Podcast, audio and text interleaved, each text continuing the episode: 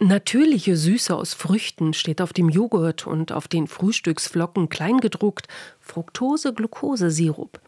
Fructose ist in vielen Fertigprodukten enthalten, denn dieser klebrig süße Brei lässt sich relativ einfach aus Mais oder Weizen herstellen und dann sehr gut in Teigwaren oder Getränken oder eben auch Joghurt mischen.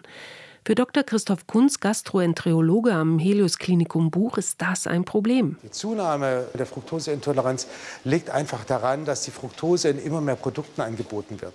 Also das heißt, nicht nur äh, Weintrauben und Äpfel sind äh, betroffen, sondern die Fertigpizza gehört genauso dazu.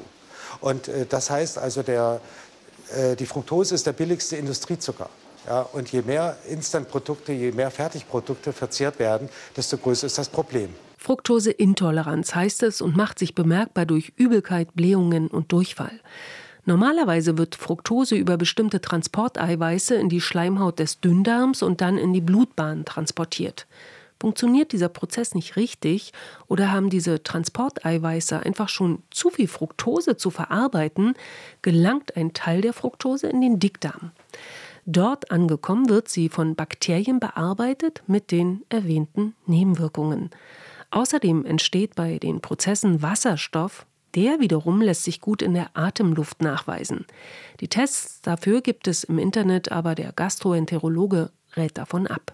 Der Punkt ist der, dass der äh, Wasserstoffatemtest auch reagiert bei anderen Erkrankungen des Dünndarms. Und äh, dann hat man vermeintlich die Fructose getestet und in Wirklichkeit liegt eine andere Störung dahinter. In der Praxis haben wir den Vorteil, dass wir den Patienten zu seiner Vorgeschichte befragen können. Wir können ihn fragen, ob er in letzter Zeit im Krankenhaus war, ob er ein Antibiotikum eingenommen hat, was er sonst noch für Medikamente nimmt.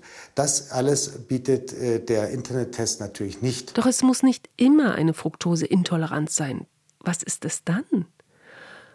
Um es herauszubekommen, begeben sich Spezialisten auf eine intensive Suche und nutzen dafür die Laserendomikroskopie. Dabei werden bestimmte Stoffe auf die Darmschleimhaut gebracht, erklärt Dr. Martin Gerbert, Assistenzarzt in der Gastroenterologie am Helios Klinikum. Im Endeffekt wird dann dem Patienten sozusagen einmal dieses Nahrungsmittel appliziert, dann wird zwei Minuten gewartet und dann wird geschaut, ob eine Reaktion an der Darmschleimhaut stattfindet.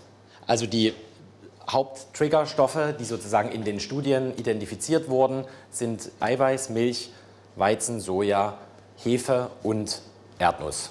Der große Vorteil ist in dem Fall dann, dass man, wenn man alles andere ausgeschlossen hat und nicht weiterkommt, dann kann man sich überlegen, ob man mit dieser Methode Patienten identifizieren kann, die mit den anderen Methoden praktisch immer noch keinen wirklichen Fahrplan haben. Ist es also eine Fructoseintoleranz und wird diese rechtzeitig erkannt, kann eine Ernährungsumstellung innerhalb weniger Wochen erfolgreich sein. Tabletten gegen dieses Leiden, wie man es von der Laktoseunverträglichkeit her kennt, gibt es jedoch nicht. RBB 24 Inforadio vom Rundfunk Berlin-Brandenburg.